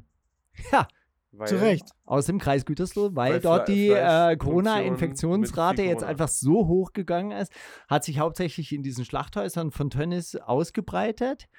neulich hatte ich ein interessantes äh, Interview bei Deutschlandfunk. Da wu- wurde die Frage gestellt, warum gerade da? Naja, gut, es ist kalt, feucht und laut. Das heißt, der Virus kann sich da prima halten. Also kalt und feucht mag er Keiner hört anscheinend. ihn kommen. Und man muss sehr laut Und miteinander. man muss sehr laut miteinander sprechen, genau. Und dann äh, Tröpfchen. an. ja, Tröpfchen. und dann natürlich die Arbeitsbedingungen und die Unterbringungsbedingungen, ne? Genau. Die ganzen Ver- Werksverträge, die Ja, wurden dann schläfst du in deinem Be Bett, stehst du auf und der nächste Kollege legt sich rein. Ja, und vor allem auch äh, teilst dir ein Zimmer mit drei anderen Kollegen, ne? Auch viel und sowas, oder? Die haben doch so Mehrbettzimmer. Äh, Zimmer. Genau. Wofür sie dann wahrscheinlich auch noch Geld bezahlen müssen. Ja, hätte ich nie gedacht bei den Fleischpreisen im, im, in der Penny-Theke. Jetzt habe ich, jetzt hab ich Penny gebasht. ne? Ich glaube ich glaub gar nicht, dass es äh, darum geht, um diese Fleischpreise, sondern es geht ja um dieses ganze System. Ich meine, dieses, dieses Ding, der kann ja nicht langsamer produzieren. Dieser Tönnies äh, ist ja gut, vielleicht ist er persönlich auch noch ein un unmoralischer Mensch, aber äh, Nee, du hast das mit Schalke hast du schon mitbekommen, ne? Wo er, wo er schön gesagt hat, dass, äh, dass ja mal, das, was er über Afrika gesagt hat. Hast du das mitbekommen? nee, was hat er damals Schon gesagt? ein halbes Jahr her ungefähr. Das ist, äh, das gab einen Skandal bei, weil der ist ja Schalke äh, äh, Präsident. Präsident, genau. Mhm.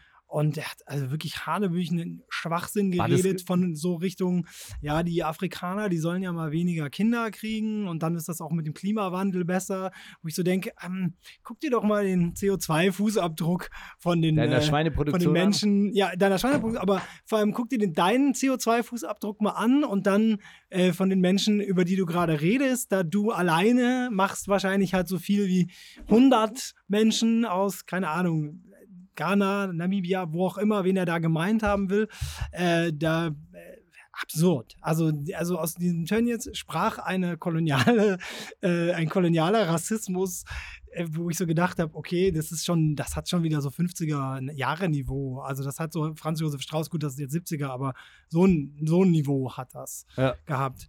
Insofern, ähm, als es den jetzt, als er jetzt quasi von diesem Skandal heimgesucht wurde, tut mir sehr leid für seine Mitarbeiter, aber dass es gerade ihn trifft, habe ich mir gedacht, ja, also ein Menschenfreund ist das nicht. Also es wundert mich jetzt nicht, dass es gerade in einem Betrieb äh, von ihm passiert. Ne? Und jetzt sind natürlich die meisten Leute, die ein international agierendes Riesenunternehmen für Fleischherstellung haben, nicht so nette Leute, aber Tönnies hat sich schon besonders hervorgetan als Arschloch. Was, die, die Fleischmillionäre, wir müssen die im Auge behalten. Die müssen entthront werden. Ja, ich, glaube, die sind durch. Also Fleischmillionäre wird es äh, wird's in Zukunft jetzt, äh, also die, die wir haben, die, die werden uns erhalten bleiben, denke ich mal. Also, oder willst du, kennst du irgendein Start-up-Unternehmen, das jetzt in Fleisch gehen möchte? Obwohl, doch, künstliche Fleischproduktion, das wird der, der große Stamm, Scheiß. Stammzellen, Stammzellbuletten. Ey, dürfte das dann eigentlich ein Vegetar äh, Veganer essen? Also ich bin Vegetarier und ich würde es nicht essen, glaube ich. Warum würdest du es nicht essen?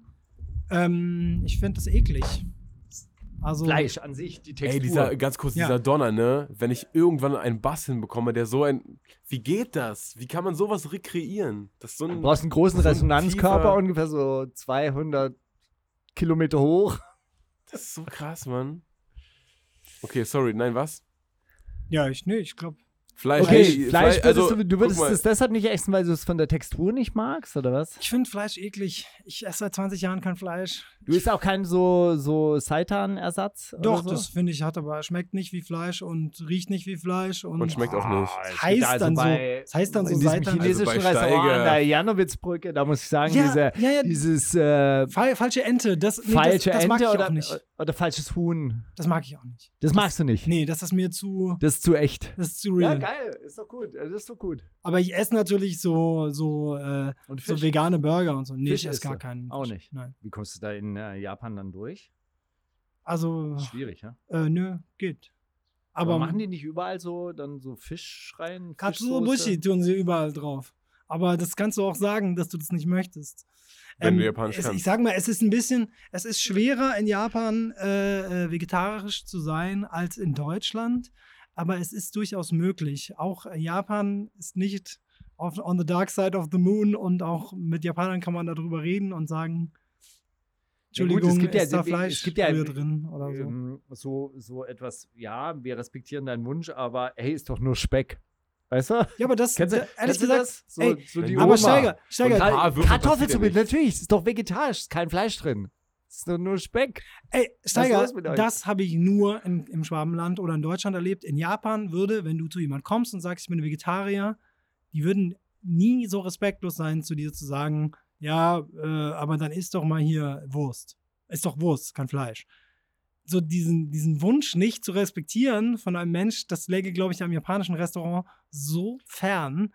Dieses Belehrende, dieses Klugscheißerische von so, das habe ich, als ich bin ja vor 20 Jahren, nicht vor ganz, also Wann? Ja, doch, vor 20 Jahren bin ich Vegetarier geworden, habe ich noch in Kirchheim gelebt. Was meinst du, wie oft ich mir anhören musste, ja, dann geh raus und isst Gras.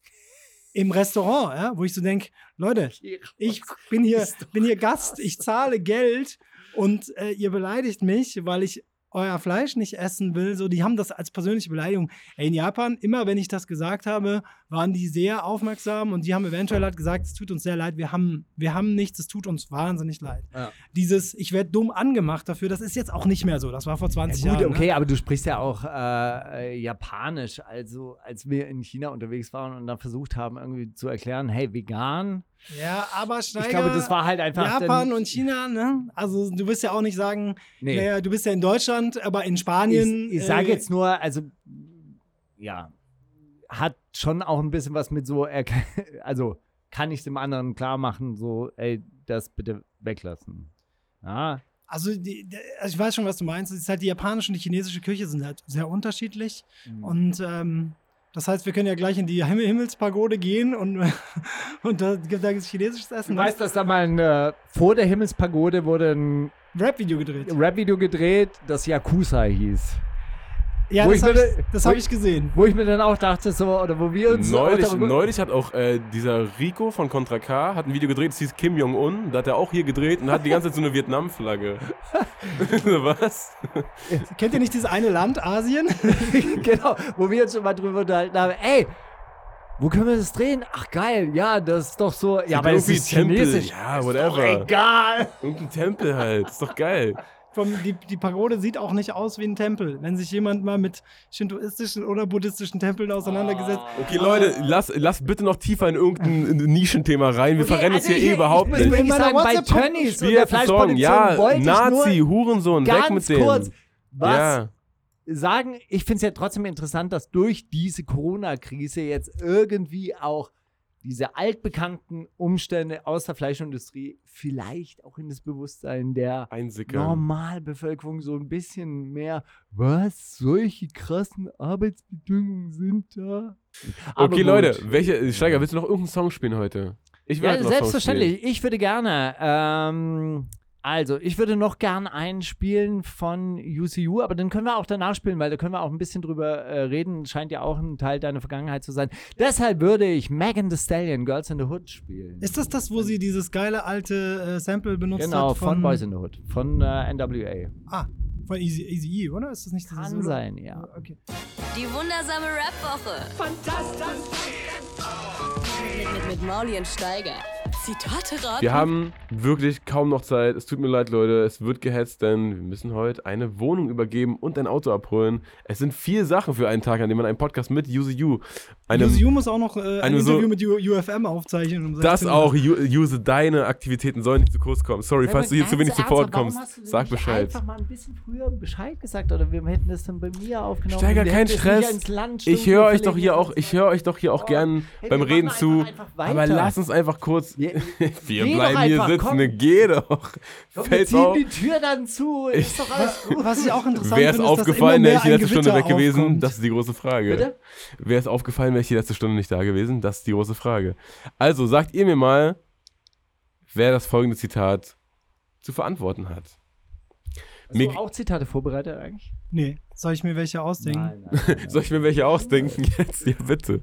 Nee, oder vielleicht, ich habe ja Zitate äh, ich im Kopf. Mir geht es darum, dass wir dringend eine gesellschaftliche Diskussion darüber führen müssen, wie wir in dieser Gesellschaft miteinander umgehen und wo die Grenzen einer Auseinandersetzung sind. Sagte das Horst Seehofer, Rassist, Angela Merkel, KGB oder Sarah Wagenknecht installiert das Republikaner-U-Boot, um Merkels kommunistische Operation zu torpedieren? Wow, das ist wirklich eine neue, neue Wendung in diesem Sarah Spiel. Wagenknecht, ich sag Sarah Wagenknecht. Das, das republikanische U-Boot? Ich hab's, aber könnte ich, könnte ich mir vorstellen, dass sie, äh, Dietmar Bartsch hat sich ja auch so auf die Seiten der Polizei gestellt nach Stuttgart. Hossehofer. Juse Ju ist sich sicher, Sarah Wagenknecht. Steiger geht mit Horst Seehofer. Und Steiger hat recht! 16.000 Euro abgesichert. Und wir sind bei der 400-Euro-Frage für euch. Ich habe früher immer Playboy-Menschen geguckt, diese Reality-Serie um das Harem von Hugh Hefner. Eigentlich war es unterirdisch. Was mir aber gefiel, waren die vielen Frauen, die in der Playboy-Villa zusammenlebten. Das ist seitdem eine starke Fantasie von mir. Shirin David. Ruhe! Ich hasse ihn. King Orgasmus One, Caroline Kebekus, Angela Merkel, Fat Tony oder Shirin David. Shirin David. Echt? In welchem Zusammenhang? Also, das ist ja eine, eine harte Nummer. Shirin David im äh, aktuellen Spiegel-Beilageheft ähm, zum Thema Feminismus. Correct. Wa hä? Sie, sie Aber träumt davon, so eine starke Frauenwege, das hat ihr gefallen, die sich gegenseitig die Haare richten und nebenher Party machen. Und dann aber so, da habe ich auch gedacht, aber dann hat so ein alter Mann, der so kommt und sie alle begrapschen ich glaube, das fand sie unterirdisch. Da- Das war auch die, die Sache, die sie irgendwie. Ah, sie hat das äh, Gute im uncool Schlechten fand. gesehen. Genau. Mm. Aber was sie geil fand, und das, äh, das fand ich interessant, weil sie dann kommt, au- auf sowas zu sprechen kommt, auf, sie kommt auf weibliche Konkurrenz zu sprechen und sagt, ey, das waren einfach starke, coole Frauen, die zusammengelebt haben und das hat mir gezeigt, so quasi so kann es auch gehen. Und das hat, fand ich halt immer cool. Aber Naja. ich meine, auf der anderen Seite, und da weiß ich nicht, wie aware sie ist, dass das halt alles auch nur so einem bestimmten Schönheitsideal natürlich entsprungen hat. Ja, und hat da irgendwer länger als fünf Jahre gemacht? Haben noch, also weißt Hugh du, als, nicht. so, du hast doch irgendwann als Playboy Bunny ein Verfallsdatum, so, in dieser Welt, oder nicht? ist doch Wahrscheinlich. geile Illusion für eine Staffel MTV, aber danach ist doch durch. Okay. Wer die Memes kontrolliert, kontrolliert das Universum. Ich wiederhole, wer die Memes? Memes, kontrolliert, kontrolliert das Universum. Das ist der schlauste Satz, den ich so die letzten zwei Jahre gehört habe. Von wem ist der? Wer ist so schlau? Attila Hildmann, Elon Musk oder Donald Jeremy Trump? Echt? Oh Mist, jetzt habe ich irgend so Fascho äh, schon Props gegeben für diesen geilen Satz. Wer war nochmal der Erste? Attila Hildmann, Aha. Und der zweite? Adolf Hitler. Elon Musk. Ich hoffe, es war Elon Musk. Und ich habe jetzt nicht Attila Hildmann, der gerade äh, in irgendeiner, äh, sich irgendwie so völlig faschistoid geäußert hat in irgendeiner äh, Gruppe. Das war doch gerade so geleakt. Habt ihr das gesehen? In irgendeiner Attila- Gruppe, ich bin da drin, Bruder, geht's In richtig rund, Attila, Alter. kennt ihr diesen, dieses Gespräch, wo Attila Hildmann sich so, so mit seinen Adjutanten redet und sie so zusammenscheißt und sagt, nennt mir seinen Namen, dann wird er aus dieser Gruppe entfernt. Ja, ja, Attila, ähm, der, der wollte das doch gar nicht. Und dann so, nenn mir seinen Namen, stellst du dich vor ihn, dann kannst du als nächster gehen. Und so, und dann kommt jemand und sagt so, nein, nein, Steve hat doch recht. Und dann so, stellst du dich auch vor ihn, dann kannst du auch gehen äh, irgend so eine Gruppe wurde geleakt und ich, ich habe das gelesen und das geht so, also du kannst da so zehn Minuten lesen, wie Attila Hildmann so alle rausschmeißt und so jeden exekutiert, also virtuell exekutiert, den, der irgendwie nicht, also so der, du darfst dich auch nicht, du darfst auch nicht jemand anders verteidigen, das geht auch nicht. Er hat auch äh, diese Woche eine ganz geile Nachricht in die Gruppe gepostet, eine Sprachnachricht. Da hat er gesagt, wie kann es sein, dass nach meinem Statement gestern auf YouTube kein öffentlicher Diskurs über dieses Thema stattfindet. Dass Tönnies und Dietmar Hopp zusammenhängen und dass die Corona-Tests machen lassen, die von ihrer eigenen Firma und er ist Investor in der Impfungsforschung und er ist Investor da. Wie kann das sein? Und dann stellt er eigentlich so 40 Fragen hintereinander. Und er liefert auch keine Antwort, er regt einfach immer nur an und sagt immer, das geht nicht. Wie? Wie geht das? Und das Merkel, die hat sich mit China solidarisiert. Und das sind äh, Faschisten und das ist und deswegen ist Merkel vom KGB. Und wie kann das sein, dass keiner das sieht? Und wie kann das sein, dass ihr fragt euch mal, in diesem Land, äh, er fängt die Nachricht übrigens auch an mit liebe Patrioten, liebe Deutschnationalisten, liebe bla bla bla und hört dann auf mit und wie kann es sein, haben wir nichts aus der Geschichte gelernt, dass in diesem Land mit, mit Leuten, die Konzentrationslager aufbauen in China, sympathisiert wird? Wie kann das sein? Ja, aber naja. hat er nicht gerade. Um es kurz äh, zu machen, Elon Musk hat es gesagt, ihr habt beide recht wahrscheinlich. Du hast äh, gehofft recht, du hast nicht mal was gesagt. Es hat zu lange gedauert und los. Halten Sie bitte die Fresse, du darfst nicht mitspielen.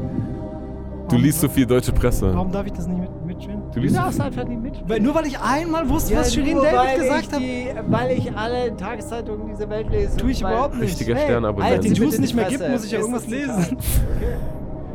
Ein relativ junger Kollege im Jahr 2011 im Zuhältermodus auf Akku TV. Halt die Fresse. Halten Sie Halten Sie bitte die Fresse. Cem Özdemir verlor in Stuttgart die Geduld mit einem Passanten. Vielleicht muss er mal wieder eine neue Hanfpflanze auf seinen Balkon deponieren. Oder war es Bushido in einem Live TV-Live-Interview mit einer sehr unangenehmen Sandra Maischberger? Auch Gangster können bitte sagen. halten Sie bitte die Fresse. Ach, das Entscheidende ist das bitte. Ja, ja. Halten Sie bitte die Fresse. Ich weiß es gar nicht. Nee, also was, was Bushido? was, was Bushido? Warte, wer, also, wer sorry, wer Bushido? Ach, Cem Özdemir. Cem Özdemir oder wer noch? Kollege. Kollege. Ich glaube Kollege nicht. Nee. Den würde ich mal ausschließen. Aber das wäre eigentlich ganz geil. Ich sag oder? Cem Bei so einem. Halt die Fresse. Also das Beste, was ich ja erlebt habe, war beim Assad-Videodreh bei Halt die Fresse, dass am Schluss eine geschrien hat, Halt die. Klappe! Halt dein Maul! genau. Das war, das war ganz cool eigentlich. ähm, also Aber ich, halten Sie bitte die Fresse, so im Zuhältermodus. ich, ich, ich, ich, ich traue es beiden zu. Also, Ich dass sag Cem Özdemir Özdemir. einfach mal so der Kragen platzt. Also Cem, Cem Özdemir der Pla Kragen platzt. Das traue ich ihm zu. Aber auch das Bushido, der hat ja in so Talkshows oft so eine sehr, wie sagen wir so, elaborierte Art zu sprechen gehabt. Ne? Also der saß so bei Harald Schmidt und, und ich weiß noch, dass er so das erste bei Mal... Harald Schmidt? Der war mal bei. Harald Schmidt. Das ist Jahre her und das war so kurz nachdem er so ein Star geworden ist. Und ich weiß noch, wie dann so ein bisschen durch die, die Landschaft ging, so.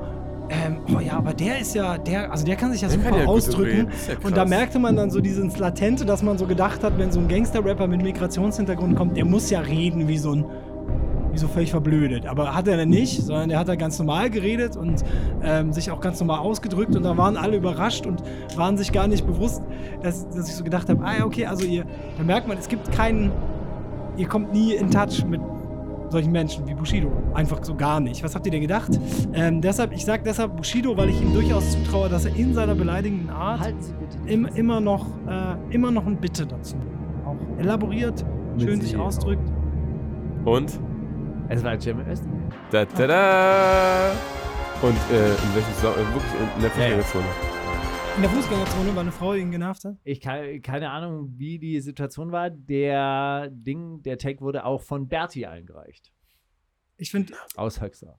ich finde, Herzliche Grüße an dieser Stelle. Wo sonst? SPD ist gleich Landesverräter. Veritas, Victoria, Vaterland. Drei Vs, hat man nicht gehört. Also zwei weiche und Ja. ein starkes V. Sagte das Ken Jebsen, Attila Hildmann, Elon Musk oder Xavier Naidoo? Warte, warte nochmal, also, sorry.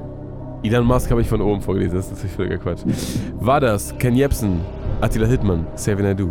Und was war das, der Satz? Das? Zitat ist, SPD ist gleich Landesverräter. Veritas, Victoria, Vaterland. Das ist ja unfair, das sind ja extra dreimal die gleiche Person. Ich würde sagen, es war Attila Hildmann. Wer war- wer war der Dritte? Also Ken Veritas- Ken? Veritas, Veritas Oder Xavier. Veritabilität? Nee. Veritas, Victoria, Vaterland. Ich würde sagen, Xavier Nein, Ich würde sagen, das war der Samurai. Wahrheit, Sieg, Vaterland. Es war wirklich Attila Hildmann. Das ist komplett richtig. Ist der der. Samurai? Ja, wusstest du nicht, dass er Daisho.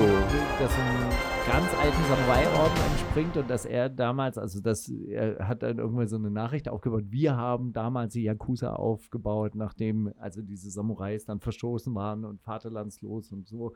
Dann haben wir die Yakuza aufgebaut und neu organisiert. Ach, das ist Also ein er- Experte für japanische Er zieht äh, sich, Kultur des Ey, Mittelalters. ich hab- Oh, das, dieses Aufeinandertreffen würde ich gerne mal. Nee, ich bin gerne ja auch mal nicht, also ich habe zwar Japanologie studiert, aber es ist jetzt nicht so, dass ich da alles weiß. Ich weiß auch nicht so viel über die Yakuza, aber ich finde das immer stark, also so wie sie so wahrgenommen werden. Ich glaube, die Leute haben sich nicht so komplett mit denen beschäftigt. ich, ich glaube auch nicht. Also ich glaube, der, der mag halt gerne diese Rüstung und zieht sich gerne so Samurai-Filme Sieht rein. geil Also aus das heißt- und Ehre und Das Dings heißt, und wenn ich jetzt äh, gerne irgendwie alte Galeeren mag Ja. dann kann ich dann das einfach mich selber aus einem römischen, äh, römischen imperialistischen Haushalt mich selbst wähnen. Einfach so, das geht. Also ich kann einfach Ja. sagen, ich, ich bin Justus Gaius, Senator von Rom. Genau, und wir haben damals das römische Recht Und wir haben- installiert, auf dem diese ganze Gesellschaft heute noch Der fußt. Kölner Dom ohne uns, Ja, ohne nicht. mich. Ja. Probier doch mal aus. Wäre doch ein das gutes ist auch, Das ist auch Konzeptalbum. wichtig, dieses große kollektive Wir, weißt du so? Ja. Das ist halt einfach auch so eine Verwurzelung in der Vergangenheit, in die Zukunft und so weiter und so fort. Ja, ey, ich habe übrigens einen Kollegen, das ist auch ganz lustig, weil äh, bei dir ja auch Mr. Miyagi vorkommt im Ja. Kranich-Move. Gar nicht Kick. Sorry, ich wollte nicht so klug Kranich-Kick natürlich. Und äh, der, der ist äh, wirklich lustig, der ist äh, halt auch, ähm, hat einen Dan in Karate, ist auch wirklich so ein bisschen auf Japan so hängen geblieben und neulich kam raus, also ist ein großer, stabiler Typ, hört in seiner Freizeit am liebsten auch Death Metal und züchtet aber Bonsais. Und irgendwie ist er, glaube ich, auf diesem Karate Kid Mega. Film hängen geblieben damals. Und Miss Miyagi Bonsai, ah, Karate gibt es auch noch. Der hat zuerst angefangen, so mit 11, 12 Bonsais zu Und dann züchten Karate. Und dann erst Karate gemacht. Vielleicht die gute Und Reim. Vielleicht der ja. einzige Mensch in Deutschland, der den Weg so rumgegangen ist. Ja, Wahnsinn. Ja. Ja, und der hat jetzt mittlerweile, der ist jetzt auch so Anfang 30 und der hat jetzt so 20 Jahre alte Bäume zu Hause. Die Ja, aber, die, er so selber- pflegt und die, die er mit Karate Wurzeln können. so abschneidet, dass die so Genau, klein die er dann halt wirklich pflegt. Der hat mittlerweile 60 Bonsais. Das ist ja auch so. Ich meine, das, ich fand das total faszinierend, sich vorzustellen, du hast ein Hobby und du beschäftigst dich ja richtig lang mit diesen Bäumen. Also die müssen ja richtig gepflegt werden, gestutzt werden. Super kompliziert, glaube ich, ja. Wahrscheinlich auch eine Wissenschaft für sich. Und du siehst es aber erst Jahre später, was da rauskommt. Also du hast ja überhaupt keinen schnellen Effekt. Das ist, das, äh, das passt aber auch so ein bisschen. Also, wenn du überlegst. Zu Death Metal. Zu Death Metal. äh, nee, ich finde, es passt zu Karate auch. Also, Karate ist doch auch so. Ich habe auch Karate gemacht, sehr viele Jahre. Ich glaube, so sechs oder sieben. Shotorio, Shotokan. Shotokan. Geil, wir können gleich die erste Kata zusammen tanzen. Ich, ich habe auch schon seit zehn Jahren. Könnt ihr euren eigenen. Podcast aufnehmen? Ey, Leute, lasst mich das bitte in meine scheiß Wohnung den scheiß Schlüssel abgeben, Ähm, Alter. Also, äh, was, ich, ja, aber es passt ja dazu, also diese ewige Wiederholung, das immer wieder und dass man über so viele Jahre reifen muss, wie der Bonsai. Meme. So, ich Wir haben noch eine. möchte. Ich hab nein, noch haben wir eine. nicht, Steiger. Doch. Haben wir nicht. ich möchte Steiger. noch eins machen. Jede Nacht werden wir härter und härter vorgehen und irgendwann wird es Vergeltung geben. Attila Hildmann, einfach. Bushido, der König der Nacht mit einer Ankündigung zu Sony Black 2. Guido Wolf, Justizminister Baden-Württemberg. Jigsaw, er kommt zurück und gründet ein Imperium. Oder Donald Trump ist auch nachts unterwegs. Ich Bushido. sag Donald Trump. Ja, jede Nacht werden wir härter und härter vorgehen und Nee. irgendwann wird es Vergeltung Das ist so eine alte WoW-Ansage von Bushido. WoW. World of Warcraft, ja. Ja, wobei- Heute Nacht bin ich auf World of Warcraft unterwegs und dann werden wir Vergeltung Diese Nacht. Die Horde rennt. Nee, wer, war, erzähl wer mal. waren die beiden Nicht-Politiker? Also Jigsaw. der Wolf, Jigsaw und noch, wer noch? Donald Trump. Nicht Politiker. Also Guter Wolf noch? Aktivist. Guido Wolf, Justizminister Baden-Württemberg. Nein, nein, Ja, der, wird der auch härter vorgehen. Ja, aber Vergeltung, das sagt er nicht. Vergeltung. Ja, es rutscht einem raus. Halten Sie bitte die Fresse. Ja, war, es, war- es war schon, es war schon wahrscheinlich. Trump. Nee, War, aber- war, Hä? ich sag, nee, doch nicht Trump. Aber Jigsaw auch nicht. Wer war der allererste? Du hast doch Trump gesagt und es ist richtig. Was willst du denn noch? Willst du eine schlechte? Eine schlechte? Ist das Trump gewesen? Es war Trump, ja. So. Der Leute mit Terroristen verglichen hat, die Ah, Mahnmale oder Statuen vom Sockel stoßen. Sehr wichtig. Okay, So, okay, Brown okay. Eyes White Boy sowie Emojis endlich auf Spotify. Endlich, endlich, endlich. Hat er überall offline genommen, um seinen äh, Best-of rauszubringen. Von 2016 bis 2019. Archiv 16, 19 heißt es. Und diesen Song, kannst du dich noch an erinnern, Steiger, habe ich bestimmt in der vierten Sendung oder so, die wir jemals aufgenommen haben, gespielt. Ja. Jetzt, wo du sagst. Lachst du so wie Emojis, die, ich- die du mir schickst, wenn wir schreiben. Stimmt. Ja. Also. Ja, ich weiß, Steiger, das ist auch ein, ein zeitloser Klassiker. So, äh, jetzt noch schnell Fragen, Fragen und dann äh, haut rein, dann macht er einen Scheiß alleine. Also gut, fangen wir an. Die wundersame Rap-Woche mit Mauli und Steiger. Kannst du Mauli fragen? Wie es mittlerweile einfach wirklich in Strömen regnet, Steiger. Ich habe keine Ahnung, wie wir die Technik hier wieder reintragen sollen. Es wird nur furchtbar. Äh, willst du mir eine Frage stellen? Ja. Also eine etwas ausführlichere, wo du richtig lang drauf antworten Ja, möchtest? Oder gern. eine ganz kurze? Gern beides. Ich krieg beides sehr kurz hin. Okay. Wusstet ihr, dass es, also geht an euch beide. Achso. Was hast du studiert? Japanologie, aber keine habe Politikwissenschaften. Theaterwissenschaft, Ah. Japanologie. Aber lass und ihn doch nicht ausholen jetzt. Erzähl. Okay, aber er ist doch Journalist, du bist doch Journalist, du Ja, weißt genau. doch Bescheid auch so über die Geschichte der Bundesrepublik Deutschland. Du bist ja auch so ein Republikaner oder du bist ja so ein staatstreuer Typ oder so. Ja. Also, ne? wusstet ihr, dass es in der Geschichte der Bundesrepublik Deutschland, in Klammer West, nur einen einzigen echten Regierungswechsel gab? Und wenn ja, welcher war das? Echter Regierungswechsel heißt, alle Parteien sind ausgetauscht, es kommen komplett neue Parteien ran. Ähm, Schwarz-Gelb auf Rot-Grün. Und zwar? 1998. Richtig. Geile Frage. Okay, willst du einen Song Okay, spielen? dann zweite Frage. Wer war für dich der einflussreichste, die einflussreichste Person in deinem Leben? Sag's. Markus Steiger. Markus Kühn von Flüsse ähm, nee, weiß ich gar nicht. Kann ich so, war, wahrscheinlich, wahrscheinlich, äh, Juse. Die einflussreichste Person in meinem Leben. Ja, Alex, der Kneipenbesitzer, Alex Nee. Müller aus Kirchenpeck. also ich schwanke so ein bisschen zwischen meinem Bruder und meinem Vater. Echt? Naja, wenn du Einfluss auf lange Sicht und auf früh und so, ne? Also einen großen Bruder, der ist sechs Jahre älter. man, man, Ähm. man, man geht ja auch immer davon aus, dass Einfluss so im Sinne von Abfärben gemeint ist, ne? Von, du hast, man, man hat die emuliert oder man hat das, aber eigentlich ist ja Einfluss auch, wenn du dich so gegen jemanden stellst, oder? Dann auf jeden Fall, dann auf jeden Fall meine Mutter. In diesem Sinne, ich möchte noch Black spielen mit Float. Ey, hast keine, keine Frage an mich? Doch, die kommt jetzt im nächsten Take. Ich spiele Black mit Float. Ähm, der hat eine neue EP rausgebracht.